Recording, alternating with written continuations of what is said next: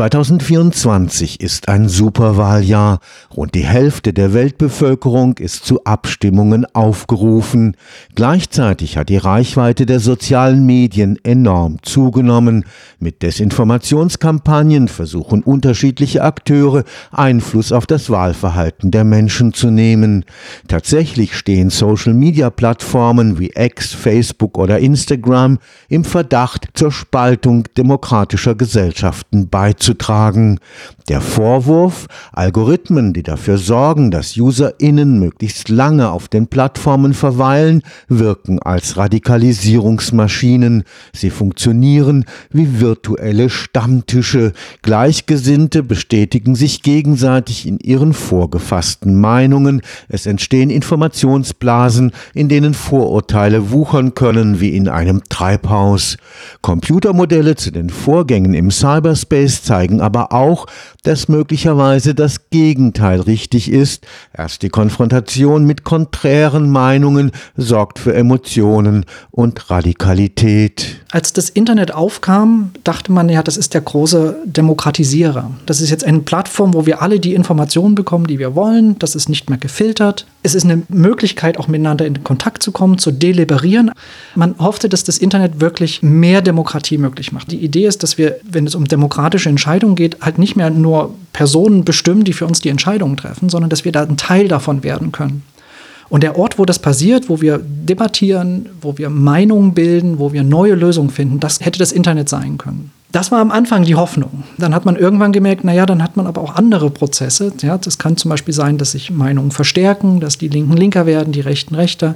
Wir sehen, dass es neue Umgangsformen gibt oder Umgangsformen, die man offline endlich hinter sich gelassen hatte, Pöbelei zum Beispiel. Und plötzlich schlägt die Hoffnung in das Gegenteil um. Michael Maes ist Professor für Soziologie am Karlsruher Institut für Technologie.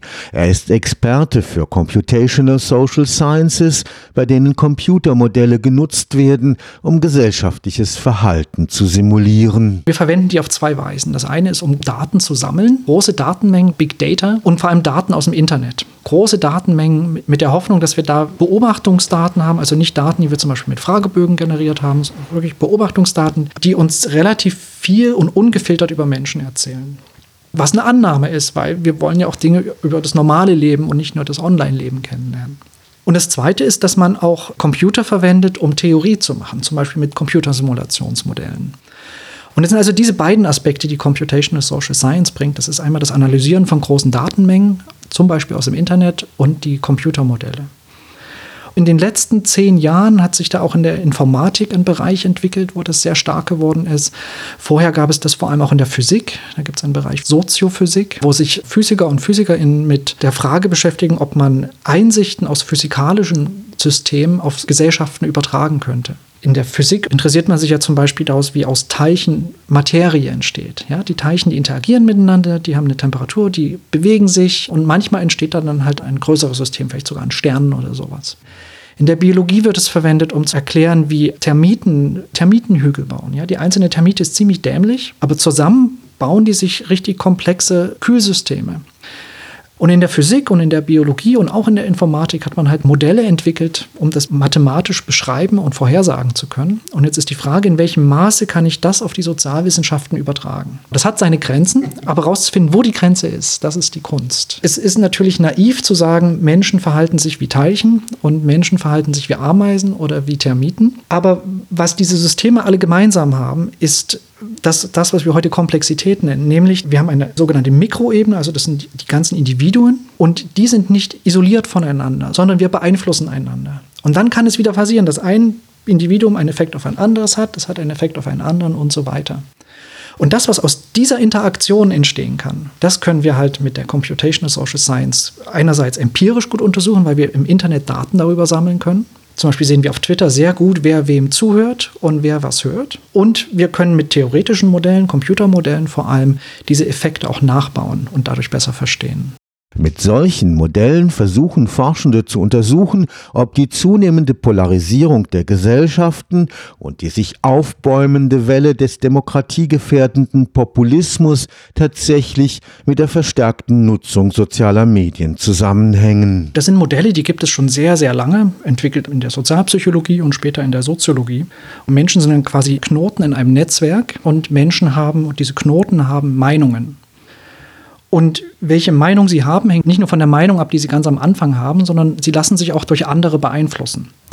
Und genau das ist es ja, was anscheinend online passiert. Ja, das ist ja genau das, was dort vorgeworfen wird, dass Leute online gehen und dann in ihren Meinungen extremer werden, sich radikalisieren lassen. Von daher sind die Modelle eigentlich genau diese Tools, die man verwenden kann, um solche Prozesse zu verstehen. Und wir brauchen die auch, weil was da passiert, ist sehr, sehr komplex.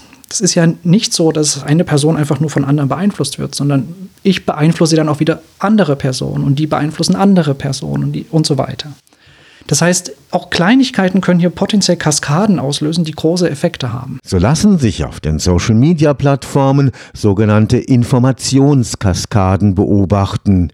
Die Meinung und das Verhalten der anderen führt beim Einzelnen zu Imitationseffekten, das heißt zu einer Art Herdenverhalten. Was wir dann sehen in der empirischen Forschung ist, dass es auf bestimmten Dimensionen, auf bestimmten Meinungsebenen schon eine Polarisierung gibt, im Sinne von, dass da Gruppen entstehen, die homogen werden und teilweise teilweise sogar in ihren Meinungen voneinander weggehen. Wir sehen ganz besonders in Amerika, dass Meinungen konsistenter werden.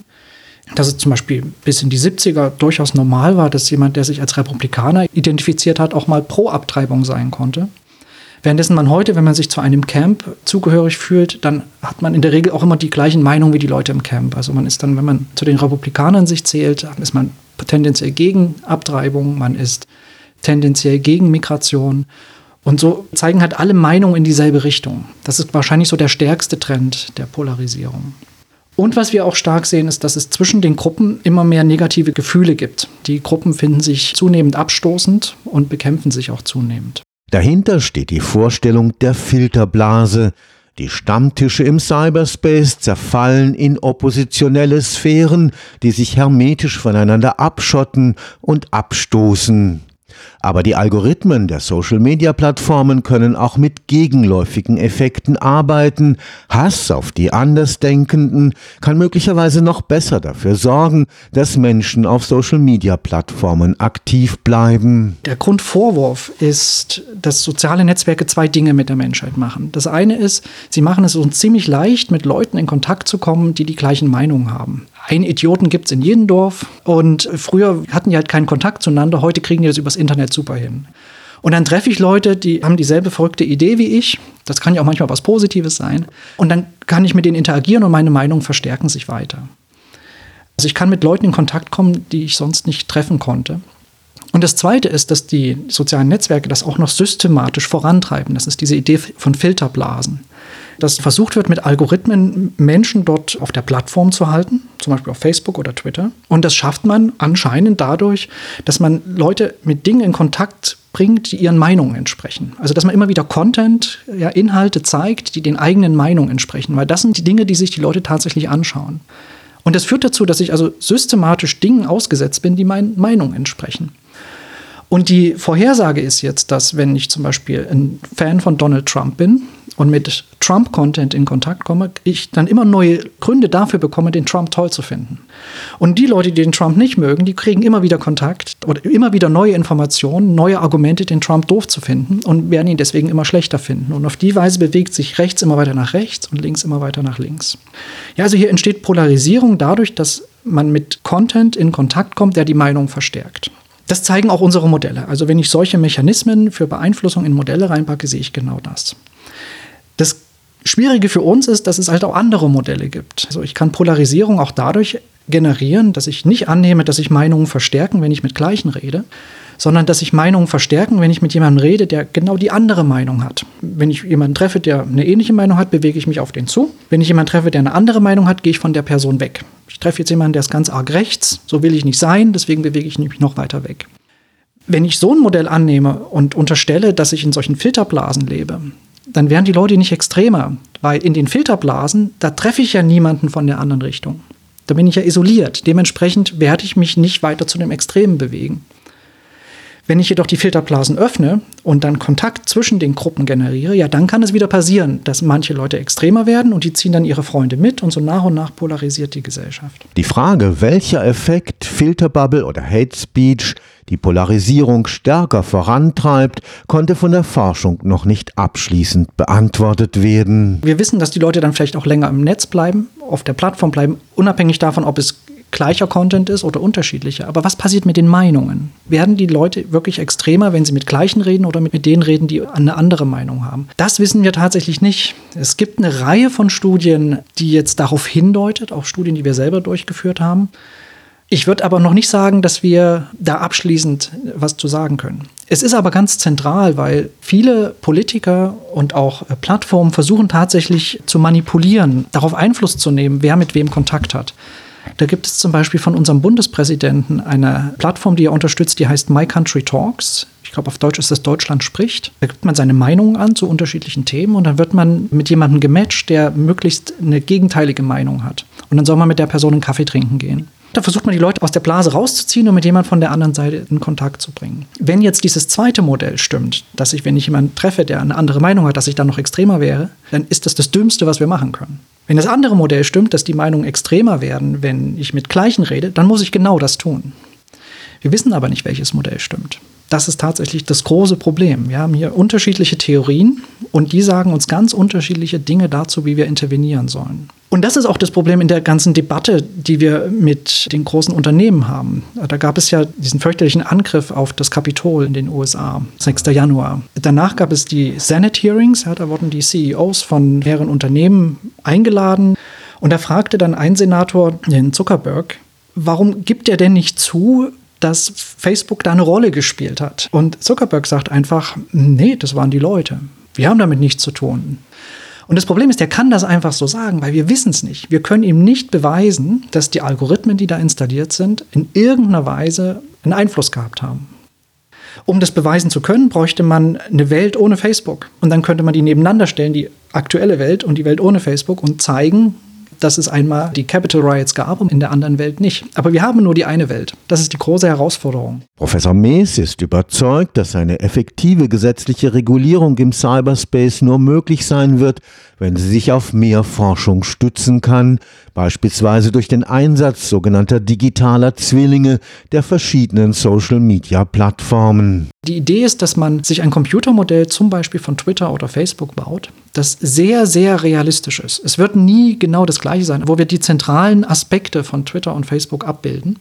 Und das soll dann so ähnlich sein, dass wir es als Zwilling bezeichnen können. Und dann könnte man in so einem Modell mal bestimmte Algorithmen ausschalten und dann schauen, ob am Computer, wenn ich dann meinen Twin gegen das leicht veränderte Modell laufen lasse, ob da was anderes passiert. Und dann könnte ich zu Facebook gehen und sagen, ja, wir haben jetzt hier diesen Twin. Wenn ihr jetzt irgendwas bei euch verändern wollt, irgendeinen neuen Service anbietet, dann müsst ihr uns zeigen, dass in unserem Computermodell die Polarisierung nicht mehr steigt als X oder dass wir nicht mehr Fake News haben als Y. Dann wird Facebook natürlich sagen, ja, wir glauben euer Modell nicht. Das ist ja unrealistisch. Aber dann können wir wieder sagen, ja, zeigt uns die Daten. Und dann haben wir endlich eine Debatte dazu, was tatsächlich hier passiert und welche Forschung wir brauchen, um bessere Modelle entwickeln zu können. Und kommen weg von diesem Spiel, was wir jetzt haben, wo die einen rufen, ihr seid böse, ihr macht schlimme Sachen und die anderen sagen, nee. Also ich glaube, dass hier Computermodelle gut empirisch getestete Modelle tatsächlich eine Möglichkeit bieten könnten, besser zu regulieren. Und das gibt es in vielen Feldern. Also bevor heute Crashtests an Autos gemacht werden, werden diese Crashtests am Computer simuliert. Wenn wir Medizin einführen, wird, bevor wir das Tieren oder Menschen geben, wird das erstmal am Computer simuliert. Wo wird das Medikament aufgenommen? Wie verteilt es sich im Körper? Wo hat es negative Effekte potenziell? Wir haben vor kurzem ein großes EU-Projekt gestartet. Das ist im Horizon Europe-Kontext entstanden. Das nennt sich TWON. Und zwar geht es um einen Twin für Online-Social Networks. Da kommt das O her wo man versucht, das erste Mal so ein System aufzustellen. Die Frage ist, wie erfolgreich, das ist ein Dreijahresprojekt, wie erfolgreich wird man sein, da wirklich einen guten Zwilling herzustellen. Aber Infrastruktur kann man schaffen und man kann das erste Mal zeigen, dass man tatsächlich solche Analysen machen kann, dass man dann bestimmte Dinge ausschaltet und mal schaut, ob das Effekte haben wird. Im Moment ist das eigentlich das einzige Tool, das ich sehe, um wirklich rigoros zu zeigen, welche Effekte auf diesen sozialen Plattformen entstehen. Also mein Vorschlag wäre, erstmal an Computern mit solchen Modellen zu arbeiten und so gut wie möglich Risiken dort wenigstens abzuschätzen, bevor man empirisch arbeitet. Stefan Fuchs, Karlsruher Institut für Technologie